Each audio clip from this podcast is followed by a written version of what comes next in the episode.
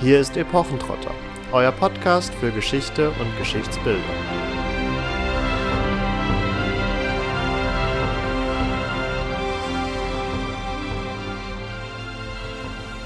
Es tragen sich jetzt bei unserer Akademie viele Unglücksfälle zu. Am vorigen Sonntag erschoss sich ein junger Mensch, der Carstens heißt. Er soll von Geburt an Schwede sein. Man fand ihn tot auf seinem Zimmer. Werthers Geschichte nebst einigen anderen Büchern von der Art lag aufgeschlagen bei ihm. Er hat die Pistole mit vier Kugeln geladen, um ja nicht zu verfehlen. Er hat einige Briefe zurückgelassen, worin er zeigt, wie viel Ähnliches seine Geschichte mit der Geschichte des jungen Werthers hat. Er soll auch eine Geliebte gehabt haben, die sich verheiratet hat, und um ihm ganz ähnlich zu werden, hat er ihm auch im Tode und in jedem kleinen Umstande gleichen wollen. Er hat zum Exempel verlangt, in seiner völligen Kleidung und unter zwei grüne Bäume begraben zu werden. So schreibt es Lucy Auguste Jensen am 21. März 1777 an ihren Verlobten. Und damit hallo und herzlich willkommen bei einer weiteren Episode Epochentrotter. An dieser Stelle sei eine Triggerwarnung vorangestellt. Wir werden uns in dieser Episode mit Selbstmorden und auch mit Depressionen auseinandersetzen. Wenn ihr davon betroffen seid oder jemanden kennt, dann stellen wir euch da Kontaktinformationen zu einer entsprechenden Hilfestelle in die Show Notes. Und damit steigen wir aber auch ein ins Thema. Ihr habt es dem Eingangszitat bereits entnehmen können und ihr erinnert euch vielleicht auch an euren eigenen Deutschunterricht zurück. Wir werden uns heute mit den Leiden des jungen Werthers von Goethe auseinandersetzen, beziehungsweise wir sind weiterhin ein Geschichtspodcast und kein Literaturpodcast, auch wenn wir natürlich eine Literaturwissenschaftlerin mit im Team haben.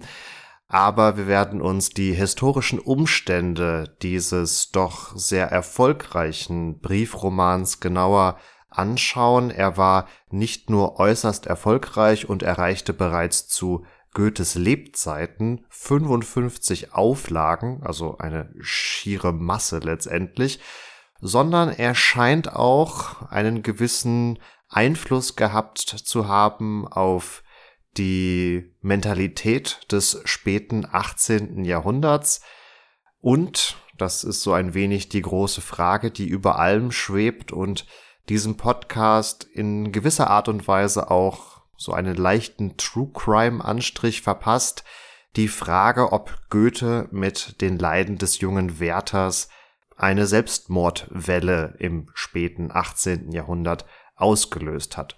Bevor wir uns diesen Fällen jedoch genauer widmen, wollen wir ein wenig genauer hinschauen, welche Zeit ist das hier eigentlich in den 1770er und 1780er Jahren? Und was hat es mit den Leiden des jungen Werthers eigentlich als Briefroman auf sich? Warum war er womöglich so erfolgreich? Und wie lässt sich dieser Erfolg auch abseits der Auflagen bemessen? Denn, das sei schon mal vorausgestellt, um diesen Roman hat sich ein wahrer Kult entwickelt und wir werden viele Mechanismen entdecken, die bei heutigen Franchises wie Star Wars oder Marvel letztlich auch noch zu finden sind. Damit jedoch genug des Vorgeplänkels und wir widmen uns zunächst der Zeit des späten 18. Jahrhunderts. Genauer gesagt müssen wir ein paar Schritte weiter nach vorne gehen und zwar ja, finden wir eigentlich mit dem Dreißigjährigen Krieg hier unseren Ausgangspunkt, der hat nämlich dazu geführt, dass sich ja die Gesellschaft zunehmend verändert hat. Wir haben eine Zersplitterung des Deutschen Reichs in 300 und mehr Einzelstaaten, haben dadurch ähm, ja gewisse Probleme, haben auch gewisse Probleme, um ja neue Reformen und ähnliches durchzudrücken. Das Ständesystem ist nach wie vor ein sehr striktes und ja, wird zunehmend vom Fortschrittsgedanken aber in Frage gestellt. Toleranz und Gleichheit werden zu Größen, die immer mehr an Bedeutung gewinnen und da kommt euch vielleicht die französische Revolution in den Sinn, die ja letztendlich Gleichheit, Brüderlichkeit und Freiheit postuliert. Das ist sozusagen der Kulminationspunkt dieser ganzen Bewegungen, mit denen wir es hier zu tun haben. Dazu gehört auch letztendlich eine Emanzipation des Bürgertums, das immer mehr nach eigenen Rechten strebt und zunehmend eben den Adel in Frage stellt. In dieser Zeit, die wir hier abdecken, gibt es letztendlich drei Strömungen, die mehr oder minder parallel zueinander verlaufen, ein bisschen sich ja entgegenlaufen, sich aber auch gleichzeitig ergänzen. Die Rede ist einerseits von der Aufklärung, andererseits von Empfindsamkeit und Sturm und Drang. Wir fangen mal mit der Aufklärung an und der ein oder die andere von euch wird sich vielleicht noch an Jean-Jacques Rousseau und Immanuel Kant erinnern. Das sind so die zwei großen Denker dieser Zeit, die sehr, sehr rational geprägt sind und Schriften verfassen, die dann eben auch, ja, die französische Revolution mit ihrem ganzen Gedankengut befeuern, die nämlich ein Streben nach Freiheit und Vernunft anregen. Das heißt, das Bürgertum soll sich emanzipieren und diese Bewegung geht eben über Deutschland oder beziehungsweise die deutschen Länder hinaus.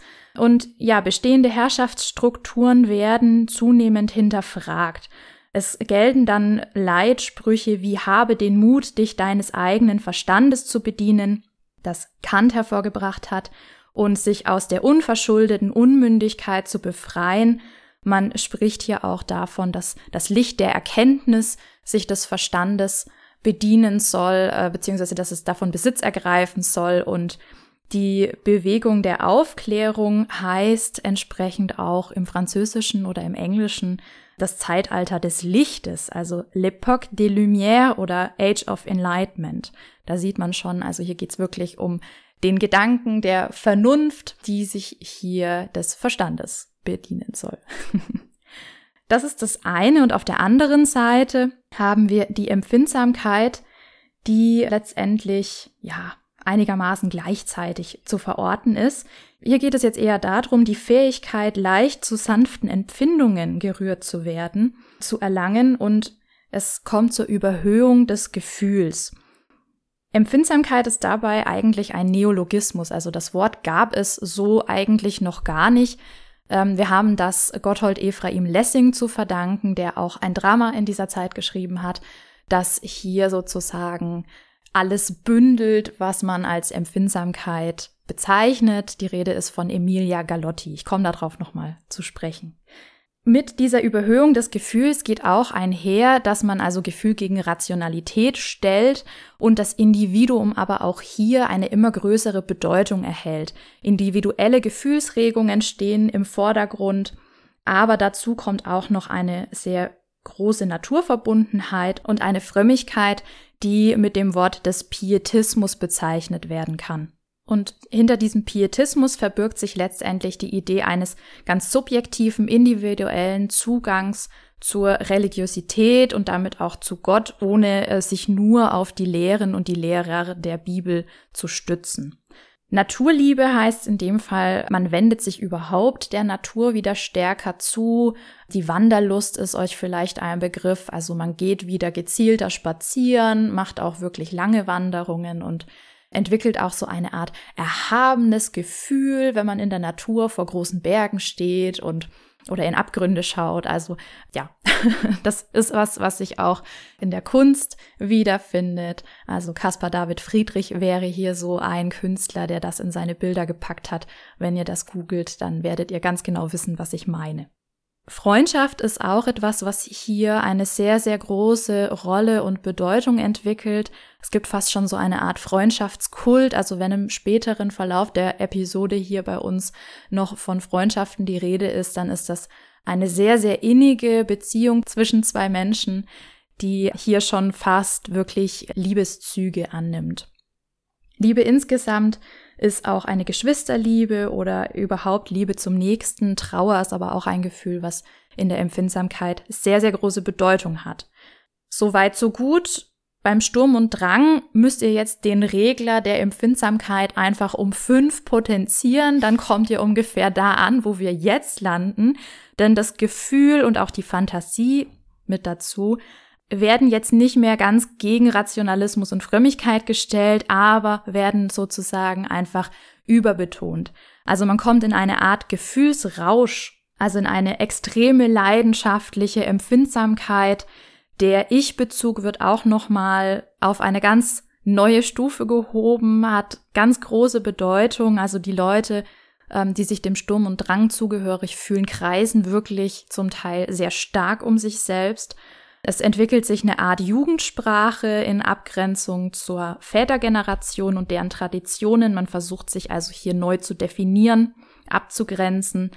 Vor allen Dingen tragische Helden werden verehrt, und zwar wirklich überverehrt.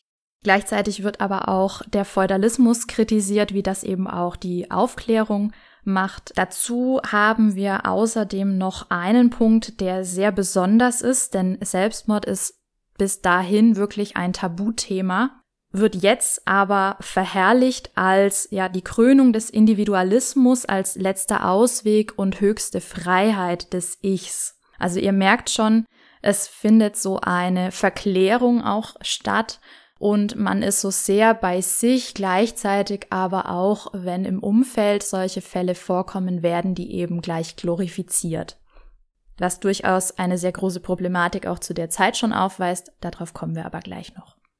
Damit haben wir jetzt schon mal eine ganz gute Grundlage, um zu schauen, wie denn der Werther als Briefroman, eine übrigens ganz neue Gattung in dieser Zeit, in der Art jedenfalls, zu so einem Kult führen konnte. Also letztendlich ist der Werther eigentlich der Ausgangspunkt der Sturm- und Drangbewegung, aber auch ja der Ausdruck des Sturm- und Drang-Gedankens. Also so die Frage nach Huhn und Ei ein bisschen. Auf jeden Fall trifft Goethe mit dem Roman, den er mit 24 Jahren schon schreibt, hier wirklich den Nerv der Zeit. In diese Zeit hinein wird der besagte Johann Wolfgang Goethe in ein bürgerliches Haus in Frankfurt hineingeboren, konkret im Jahre 1749. Aufgrund ja auch der guten Stellung seines Elternhauses kann er bereits früh von einem Hauslehrer unterrichtet werden. Er fährt hier also insgesamt eine sehr gute Bildung und studierte dann auch Jura in Leipzig und Straßburg, wobei er in Leipzig unter anderem auch einen Karl Wilhelm Jerusalem kennenlernte, auf den wir im Weiteren noch zu sprechen kommen werden. Allzu viel braucht man eigentlich zu Goethes Lebenslauf erstmal nicht verlieren, denn tatsächlich, das könnt ihr euch vielleicht schon so ein wenig ausrechnen oder denken, verfasst er den Briefroman Die Leiden des jungen Werthers sehr, sehr früh und ist gerade einmal in seinen frühen Zwanziger Jahren.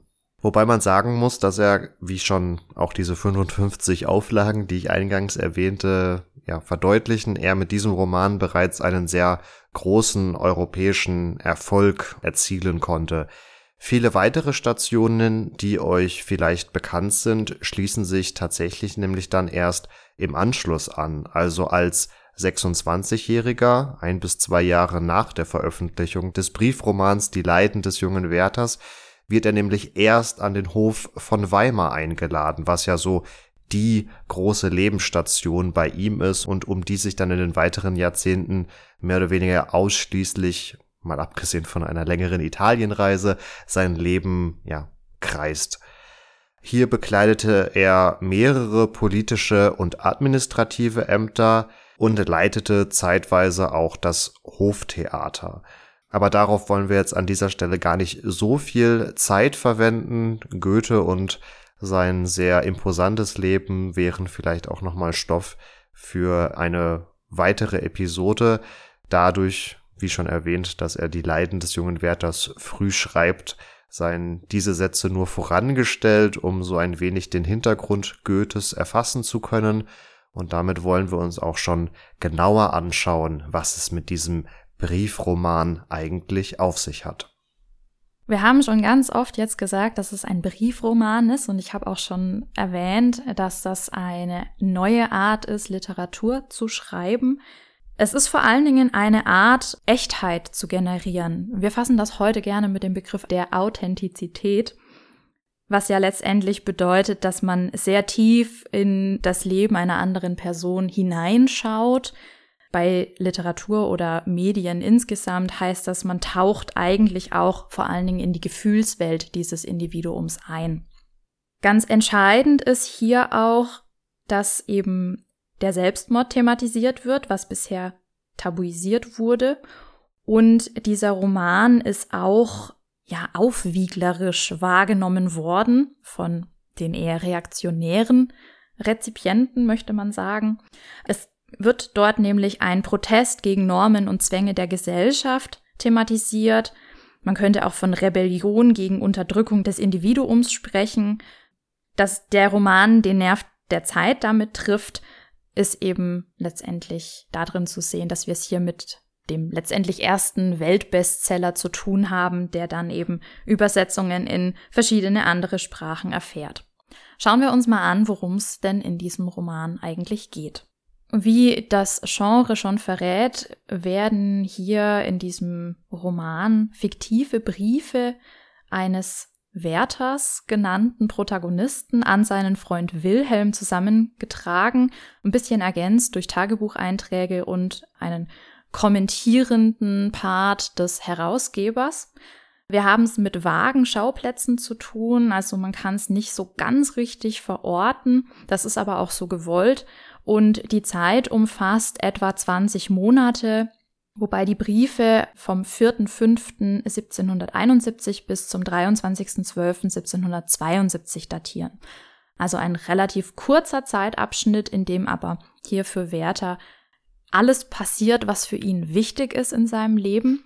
Damit haben wir auch schon sehr deutlich, wer hier unser in Anführungszeichen Held ist. Das ist ein junger Mann namens Werther, der sich unsterblich in die bereits verlobte Lotte verliebt, die so die absolute Verkörperung all seiner Ideale darstellt. Und das Ganze hat einen sehr schwärmerischen Ton. Der Roman hat zwei Teile, die sich ergänzen und hier also diese Geschichte erzählen. Das erwähne ich deswegen, weil es am Anfang wirklich in zwei Teilen veröffentlicht wurde und inzwischen aber auch in späteren Auflagen dann direkt zusammengefasst ediert wurde. Werther trifft auf Lotte auf dem Weg zu einem Ball und sieht, wie sie hier umringt von ihren acht Geschwistern sich sehr kümmerig gibt, also so die Rolle der Mutter, die verstorben ist, einnimmt und es rührt ihn an. Ihre ganze Natürlichkeit rührt ihn an, ihre Unbefangenheit, ihre Anmut, ihre Spontanität und dazu ist sie auch noch gefühlvoll und das sehen wir schon. Das sind also so die Ideale dieses jungen Mannes, alle verkörpert von einer Frau. Lotte ist allerdings nicht mehr frei, sondern mit Albert verlobt, der aber auf Amtsgeschäften ist, also nicht bei ihr zu Hause verkehrt.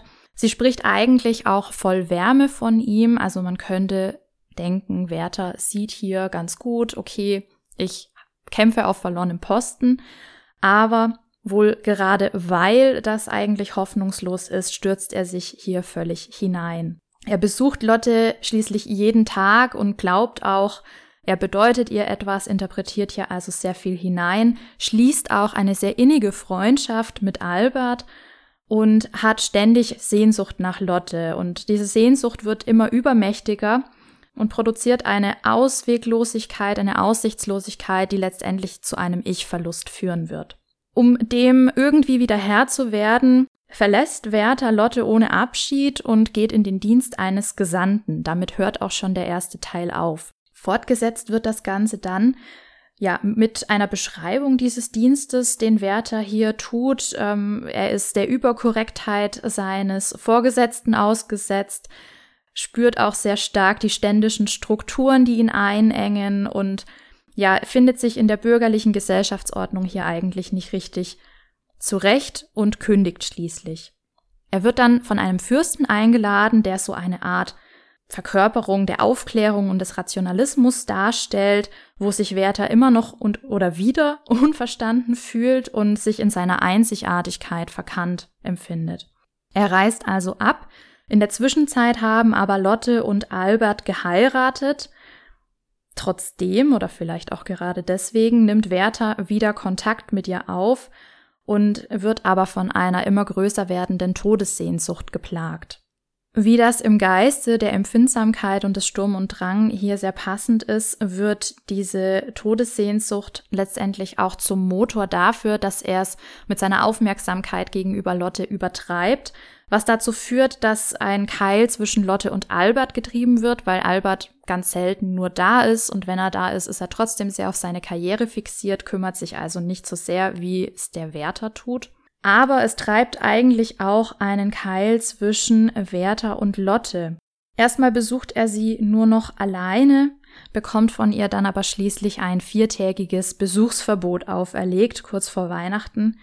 Ja, Lotte fordert hier Mäßigung von Werther, der also hier völlig überschwänglich ihr gegenüber handelt. Er missachtet dieses Verbot auch tatsächlich und liest ihr ähm, aus den Gesängen Ossians vor, eine sehr anrührende Geschichte, küsst sie daraufhin auch und sie weist es aber zurück. Blöd nur, dass Werther das so interpretiert, dass in dieser Abweisung trotzdem ein Zeichen von Lottes Liebe zu sehen ist und er daraufhin beschließt, im Jenseits auf sie zu warten und einen Boten losschickt, bei Albert für ihn eine Pistole zu besorgen. Mit besagter Pistole schießt er sich schließlich in den Kopf, nachdem er seine Angelegenheiten geregelt hat und wird am nächsten Tag dann auch seinen Verletzungen erliegen. Erwähnenswert ist an der Stelle noch, was auf seinem Schreibtisch liegt. Das ist nämlich das schon erwähnte Drama Emilia Galotti. Warum ist das jetzt wichtig, dass da Emilia Galotti liegt? In diesem Drama geht es auch um Selbstmord, einen missglückten oder abgewendeten, der dann aber schließlich durch den eigenen Vater von Emilia umgesetzt wird.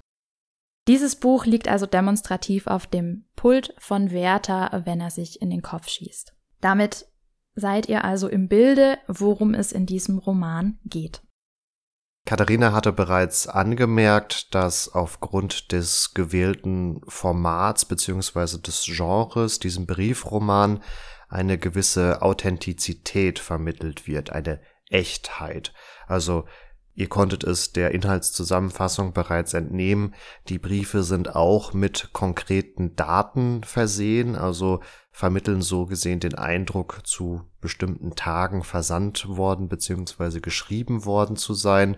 Und ja, dadurch wird so ein sehr glaubhaftes Gerüst geschaffen, was den Leser oder die Leserin doch sehr in diese Geschichte hineinziehen kann. Es wird eine Immersion geschaffen und gleichzeitig hat Goethe auch ganz bewusst real existierende beziehungsweise seinem Publikum auch bekannte Versatzstücke aus der echten Welt benutzt, um hier nochmal den Anschein einer echten Geschichte weiter zu untermauern. Denn bei der Biografie von Johann Wolfgang Goethe, hier noch nicht von Goethe, hatte ich ja bereits angeführt, dass er während seiner Studienzeit in Leipzig einen gewissen Karl Wilhelm Jerusalem kennengelernt hat. Dieser Karl Wilhelm Jerusalem wurde zwei Jahre vor Goethe, also im Jahr 1747 geboren und studierte unter anderem auch in Leipzig, fand im Anschluss aber keine sonderliche Befriedung in seiner beruflichen Tätigkeit. Darüber hinaus erfuhr er ebenfalls das Schicksal einer unglücklichen Liebe, indem er sich nämlich in die Dame Elisabeth Herd, eine geborene Egel, verliebt hatte, die aber bereits vergeben war und ihm so zwangsläufig das Herz brechen musste. Entsprechend erschoss sich Karl Wilhelm Jerusalem am 29. Oktober 1772 in seiner Wohnung und verstarb am darauffolgenden Tag. Gewisse Parallelen sind bereits zu erkennen und werden zudem durch das Detail unterstrichen, dass auch auf seinem Tisch wohl das aufgeschlagene Trauerspiel Lessings namens Emilia Galotti zu finden war. Insofern kann man sagen, Goethe hat hier durchaus auch seine eigenen Erfahrungen verarbeitet, indem er nämlich den Tod dieses Bekannten zumindestens aufgegriffen hat. Also die beiden scheinen bisweilen auch ein etwas schwieriges Verhältnis gehabt zu haben, weswegen man hier, glaube ich, nicht von einem Freund sprechen kann, zumal gerade in dieser Zeit ja auch der Freundesbegriff ähm, sehr weit ging, aber es war auf jeden Fall ein schreckliches Ereignis in seiner unmittelbaren Umgebung. Das ist die eine Geschichte, die Goethe mehr oder weniger unmittelbar betroffen hat. 1770 berichten aber auch die Zeitungen von den Liebenden von Lyon. Das war ein sehr verbreiteter Bericht. Und zwar handelte das von dem Waffenmeister Faldoni und dessen Geliebter. Besagter Waffenmeister war unheilbar krank und hat sich mit seiner Geliebten in einer Kapelle bei Lyon selbst getötet. Und zwar auf eine sehr, wenn man es verklären möchte, romantische Art und Weise. Sie haben sich aneinander gefesselt und sich jeweils eine Pistole ans Herz gedrückt, wobei die Abzüge jeweils durch ein Band an den Fesseln befestigt waren, dass also bei einer heftigeren Bewegung direkt der Tod eintreten musste. Davon haben also die Zeitungen berichtet. Davon dürfte auch Lessing, der 1772 Emilia Galotti geschrieben hat, durchaus gewusst haben, aber eben auch Goethe. Da vor allem Goethes näherem Umfeld diese Umstände oder diese Parallelen zur Realität durchaus bekannt waren, machten sie sich bald daran, auch vermeintlich weitere authentische Grundlagen des Textes zu finden.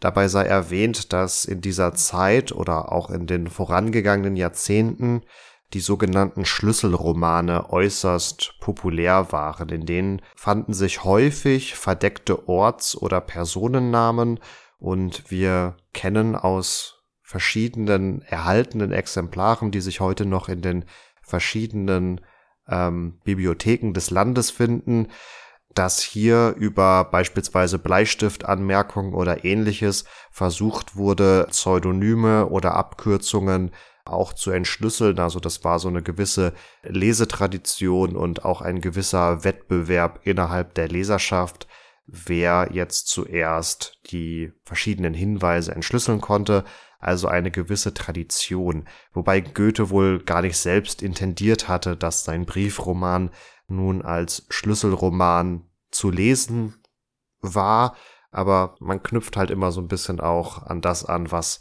zuvor existierte. Dieses Interesse daran, die authentischen Grundlagen aufzudecken, war sicherlich eines ähm, auch der Elemente, warum sich jetzt um die Leiden des jungen Werthers ein regelrechtes Werther-Fieber entwickelte. Angeklungen war bereits der Erfolg dieses Briefromans und man schätzt, dass das sogenannte Erstlesepublikum, also das zeitgenössische Publikum, wohl über 90.000 Personen umfasst hat. Sicherlich in den deutschen Landen dieser Zeit lebten mehrere Millionen Menschen, aber man muss schon sagen, dass hier gerade innerhalb des Standes des gehobenen Bürgertums natürlich auch eigene Filterblasen letztendlich existierten und innerhalb dieser der Wärter letztlich äh, omnipräsent war und sicherlich auch darüber hinaus äußerst populär war. Durch eine gute Überlieferungslage der Zeit, aber auch dadurch, dass dieses gehobene Bürgertum vermehrt auch selbst Schriftzeugnisse produziert hat, sind wir ganz gut im Bilde darüber, wie die Rezeptionsgeschichte bei den Zeitgenossen des jungen Werthers aussah, beziehungsweise wie einzelne Leserinnen und Leser das Werk rezipiert haben.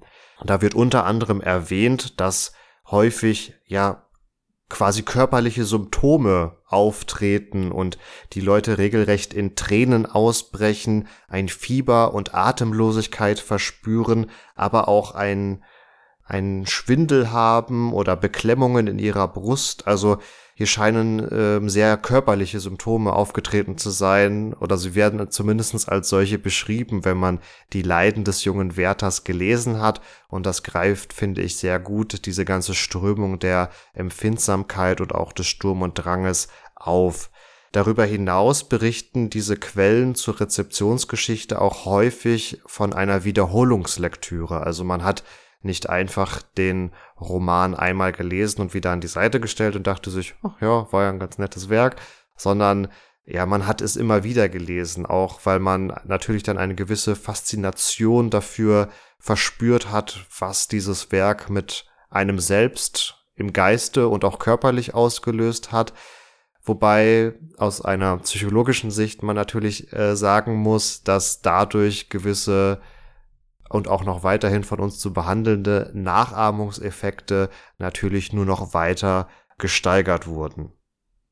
Diese Werther-Community, die sich dann letztlich entwickelte, war auch eine, ich sag mal, sehr aktive Fanbase, wie man es auch heutzutage sieht in öffentlichen oder sozialen Medien.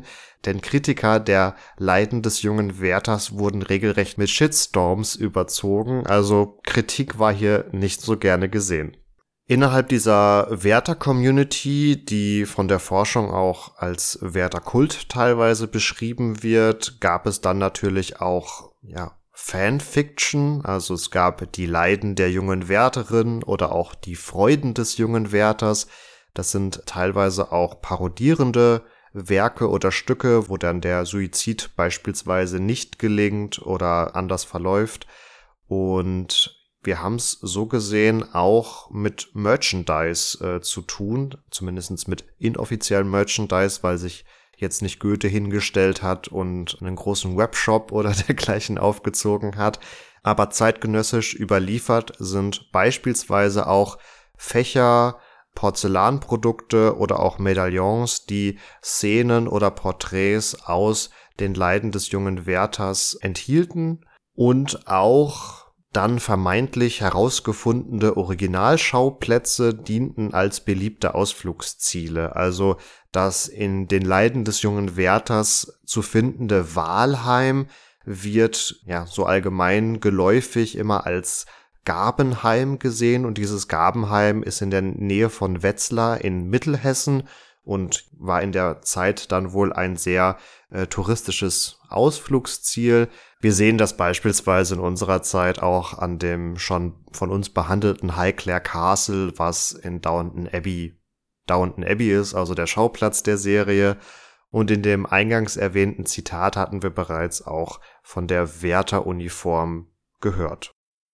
Hinter dieser Uniform in Anführungszeichen verbirgt sich letztendlich das, was Karl Wilhelm Jerusalem bei seinem Tod getragen hat, nämlich ein blauer Tuchfrack mit Messingknöpfen, eine gelbe Weste, Kniehosen aus gelbem Leder, Stulpenstiefel, ein runder grauer Filzhut, der auf ungepudertem Haar getragen wird.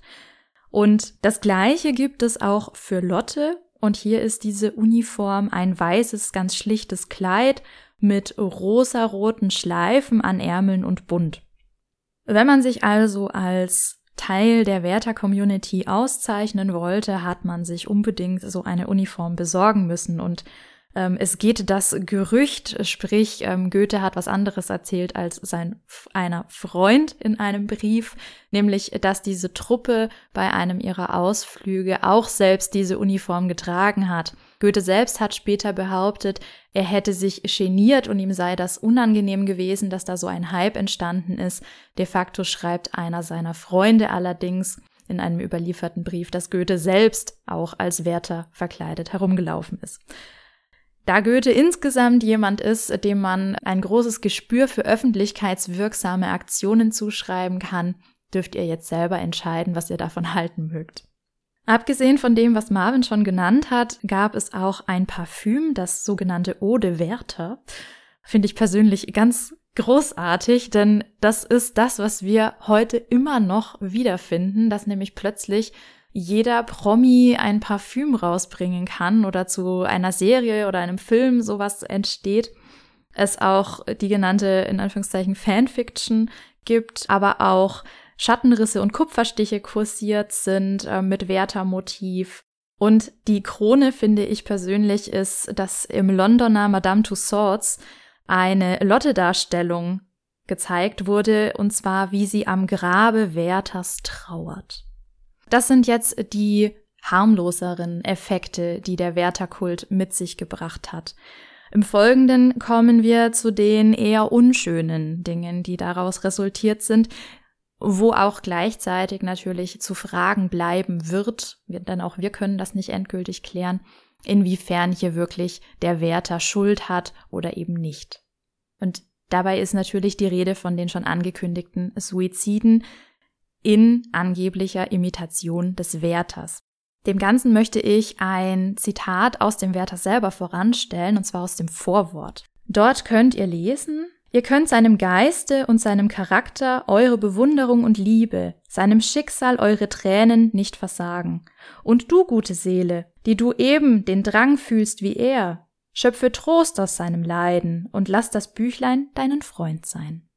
In der Zeit nach der Veröffentlichung von Die Leiden des jungen Werthers 1774 begegnen uns in den Quellen immer wieder Berichte darüber, dass vermeintliche Selbstmorde aufgrund dieses Briefromans zustande gekommen sind.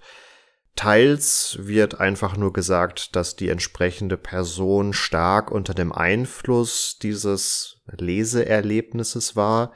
Teils wird auch geschildert, dass ja der Selbstmord in einem konkreteren Zusammenhang zu den Leiden des jungen Werthers stand. Ein häufiger auch von der Forschung behandeltes Suizidereignis ist das von Christel von Lassberg beziehungsweise von Christiane von Lassberg, die sich am 16. Januar 1778 selbst getötet hat. Die zu diesem Zeitpunkt erst äh, 17-jährige Christel teilte so gesehen mit dem jungen Werther ein ähnliches Schicksal, denn auch sie hatte eine unerfüllte Liebe zu einem, zu dem liefländischen Baron von Wrangel und sah wohl den einzigen Ausweg nur noch in dem schon genannten Suizid. So begab sie sich an dem genannten 16. Januar an die Floßbrücke in einem Weimarer Park, konkret in den Park an der Ilm, der auch wohl heute noch ein großer Landschaftspark ist und ist hier nun im weiteren Verlauf ihres Suizids ertrunken. Man hat im Nachgang nur noch ihre Leiche bergen können, sodass nicht ganz klar ist, was nun konkret geschehen ist. Und hier wollen wir natürlich auch nicht groß ins Spekulieren kommen. Das Entscheidende für unsere Thematik ist nun, dass in ihrer Tasche angeblich eine Ausgabe der Leiden des jungen Werthers sich befunden haben soll, weswegen zumindestens zwei zeitgenössische Quellen ihren Selbstmord in einen konkreten Zusammenhang mit der Lektüre dieses Briefromans gestellt haben und dass sie wohl auch dadurch motiviert worden ist, diesen Suizid zu begehen. Der Selbstmord von Christel Lassberg ist so gesehen einer der wenigen Fälle, die tatsächlich aus mehreren Quellen berichtet werden. Denn wir hatten anklingen lassen, dass zumindestens Zeitgenossen in der Zeit des späten 18. und frühen 19. Jahrhunderts hier eine regelrechte Selbstmordwelle gesehen haben.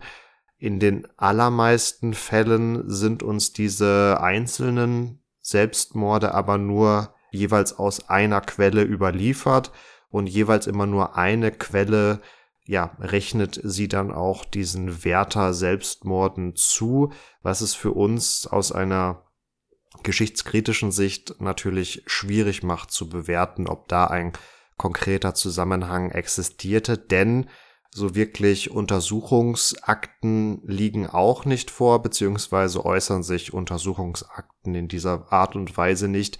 Es sind immer persönliche Berichte, die davon zeugen, also Tagebucheinträge, Briefe und ähnliches. Und was ganz interessant ist jetzt an dieser Christel von Lassberg und warum auch gerade sie immer in Zusammenhang mit diesen Werther-Selbstmorden gestellt wird, ist die Tatsache, dass sie Goethe bekannt war. Also sie war eine Hofdame und Tänzerin am Hoftheater, unter anderem in jener Zeit, in der auch Goethe hier die Direktion mit einem Kollegen innehatte und der Freitod von Christel von Lassberg scheint Goethe auch tatsächlich beschäftigt zu haben.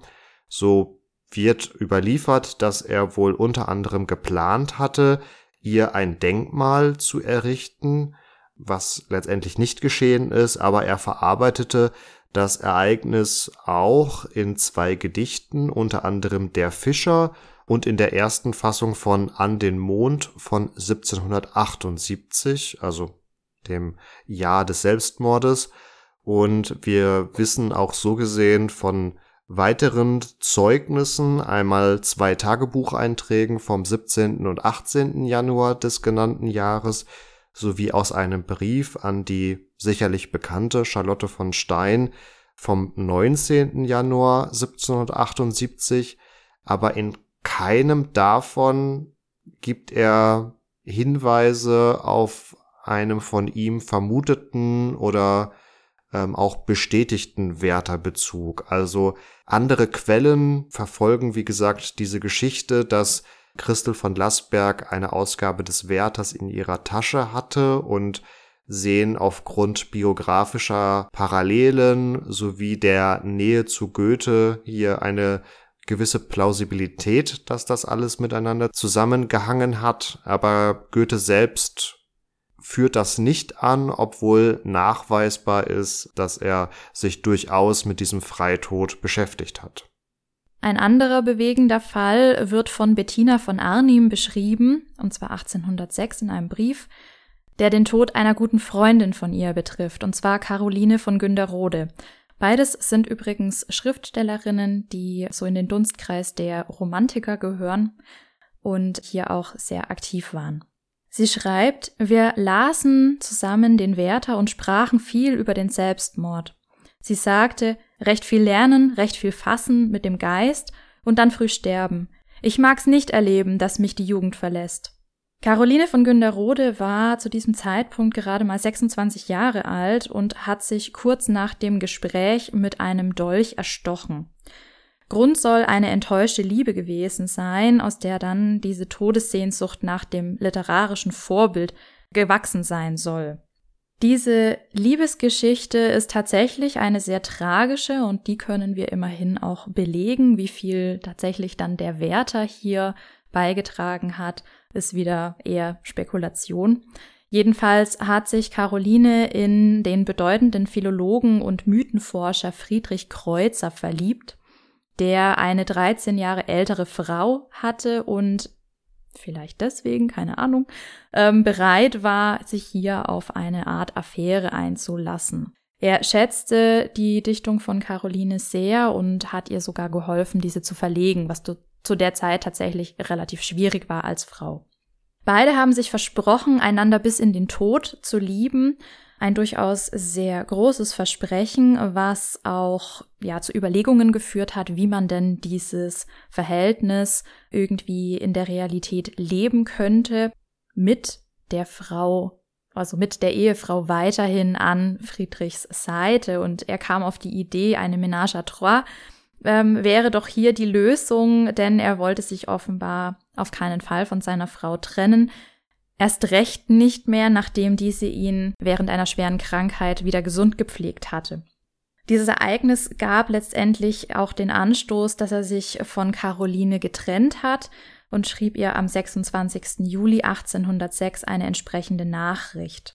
Caroline war zu dem Zeitpunkt sehr davon geprägt, dass sie sich mit dem Studium matriarchaler Gesellschaften auseinandergesetzt hat und ähm, sich auch in Männerkleidung in Kreuzers Vorlesungen gesetzt hat, um ihrem Geliebten so nah wie möglich zu sein. Also eine durchaus bewundernswerte und sehr fortschrittliche junge Frau.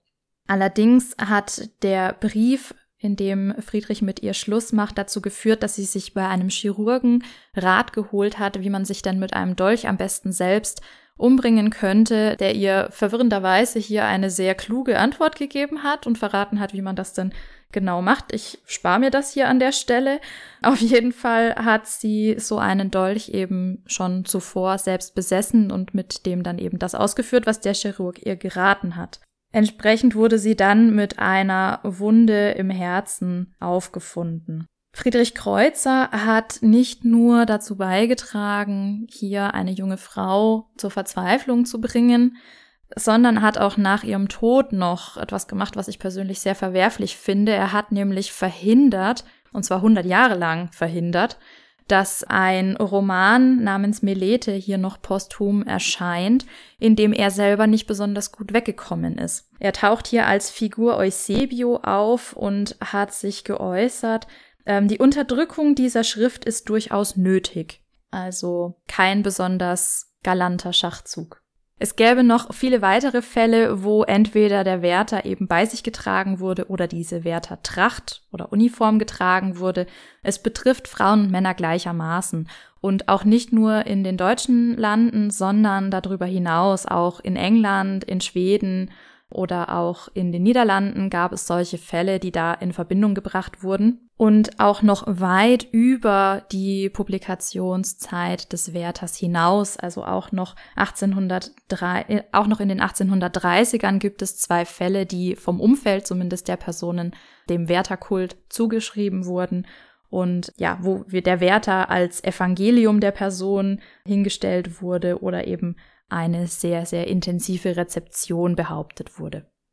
Behauptet wurde ist ein gutes Stichwort, denn wir haben bereits gehört, rein von der Quellengrundlage her sind diese Suizide immer nur sehr schwierig zu fassen und man muss festhalten, dass bereits um 1790 diese Werther-Selbstmorde eigentlich eine Art literarische Legende oder Topos waren, eine Urban Legend sozusagen, die immer mal wieder gerne hervorgekramt wurde, wenn es gerade passte, aber ansonsten nur schwierig zu fassen ist, denn wir haben wie gesagt vor allem kommentierende Texte als Quellen.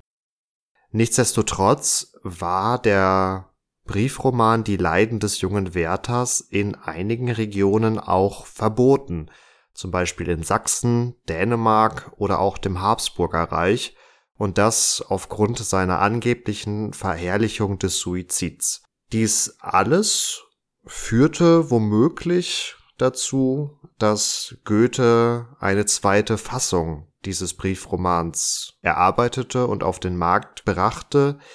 Das ist Fakt. Fraglich oder für uns nicht ganz sicher zu bestimmen ist natürlich die Motivation Goethes. Also war er von den Schicksalen getroffen, war er womöglicherweise vor allem von dem Schicksal Christels von Lassberg, die ihm ja auch persönlich bekannt war, getroffen und sah sich deswegen genötigt, eine zweite Fassung zu machen. Wir wissen es nicht genau.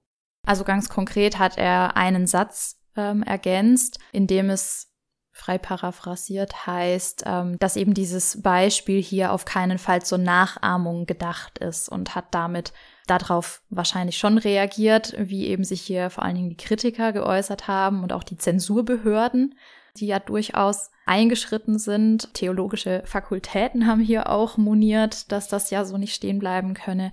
Und also Natürlich ist auch das wieder medienwirksam, denn dann gibt es eine neue Auflage, die auch bearbeitet ist und natürlich wieder auch gerade die Verehrer des Buches dazu anreizen, sich das nochmal zu besorgen.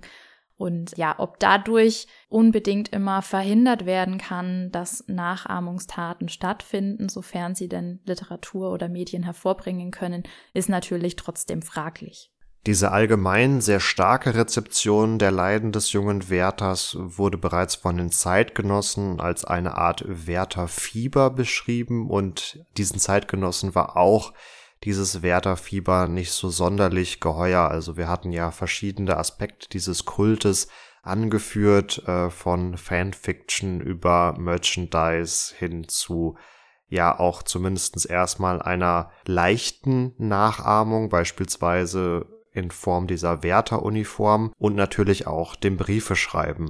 Daneben gibt es dann noch den sogenannten Wärtereffekt, der tatsächlich auch als Begriff Eingang gefunden hat in die Psychologie und hier diese sehr extremen Nachahmungstendenzen beschreibt und euch vielleicht auch hier und da schon begegnet ist, wenn ihr euch mit Personen wie Marilyn Monroe oder Kurt Cobain auseinandergesetzt habt. Zum Abschluss dieser Episode können wir so gesehen nur noch mal wiederholen, wenn ihr selbst Probleme habt oder Personen in eurem Umfeld kennt, wo ihr vermutet, dass sie Probleme habt, tretet an diese Personen heran.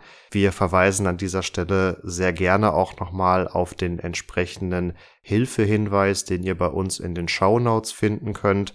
Für unsere vielleicht übergeordnete Frage, ob Goethe nun hier eine Selbstmordwelle ausgelöst hat, kann man nur sagen, dass die Quellen es nicht so genau hergeben und tendenziell eher nicht davon auszugehen ist, hier vielleicht eher die generelle Mentalität der Zeit angeführt werden könnte, auf die Goethe und auch andere Autoren natürlich auch ihren Einfluss hatten, aber man sollte das, glaube ich, auch hier nicht allzu überinterpretieren. Die Leiden des jungen Werthers waren äh, sicherlich eine der prominentesten Werke in dieser Zeit und gerade für Kritiker dann natürlich auch eine sehr einfache Zielscheibe. Man darf auch nicht vergessen, um den Bogen wieder zum Anfang zurückzuschlagen, dass der Werther ja insgesamt ein umstürzlerisches Werk ist, was eben so vor allen Dingen den jungen Leuten dieser Zeit aus der Seele gesprochen hat und hier ganz viel aufgreift und überspitzt darstellt, was ja wirklich eine Identifikation oder ein, was, was auch wirklich Identifikationspotenzial für die Leute hatte, eben dieser Rebellionsgedanke, gegen den Dienst an Fürsten, gegen die Unterordnung des Bürgertums, gegen das Zurückstecken auch des Bürgertums, was die Freiheit und Rechte angeht und ja, auch natürlich die Tendenz, sich besonders empfindsam zu zeigen. Es wäre an dieser Stelle noch sehr spannend gewesen, dem Werther-Effekt ein bisschen weiter nachzugehen, aber wir sind eben und bleiben ein Geschichtspodcast. Ihr könnt an der Stelle aber sehr viel Literatur, auch gute Literatur übers Internet zugänglich finden und euch da ein bisschen damit beschäftigen. Ich warne an der Stelle vor, ähm, es geht auch hier ja um unschöne Themen, ähm, die zum Beispiel auch Amokläufer und wie Medien hier Einfluss nehmen, ja oder nein, zum Thema haben. Und auch natürlich weiter um Dinge wie Selbstmord oder auch ja, Massenmord. Also seid vorsichtig, wenn ihr da auf die Suche geht, seid euch dessen bewusst. Nichtsdestotrotz ist es, finde ich, ein wichtiges Thema und deswegen haben wir uns auch dazu entschieden, das hier aus einem historischen Blickwinkel mal zu besprechen. Damit von meiner Seite schon mal alles Gute, bleibt vor allen Dingen gesund, passt auf euch auf und hinterlasst uns gerne auch mal einen Kommentar, ähm, wie ihr euch zu dem Thema positioniert. Also findet ihr, dass Literatur oder Medien allgemein hier eine große Verantwortung und eine große Rolle spielen oder positioniert ihr euch eher auf der anderen Seite und sagt, da braucht es schon mehr als nur die Medien in irgendeiner Form, um hier jemanden wirklich zum Äußersten zu treiben. Lasst uns das gerne wissen. Wir würden hier gerne mit euch noch ein bisschen weiter diskutieren. Einen entsprechenden Kommentar könnt ihr hinterlassen auf unseren Social Media Angeboten, Facebook und Instagram, jeweils unter Epochentrotter zu finden. Wenn ihr kein Social Media habt, ist das auch kein Problem. Dann könnt ihr uns einfach auch auf unserer Webseite schreiben, epochentrotter.de. Wir sind jederzeit auch per Mail zu erreichen, kontakt at epochentrotter.de. Da könnt ihr jederzeit natürlich auch generelles Feedback und Kritik üben, beziehungsweise uns eure Themenideen schicken. Damit bleibt mir nur noch zu hoffen, dass ihr viele Informationen aus diesem Podcast mitgenommen habt und euch auch unterhalten gefühlt habt.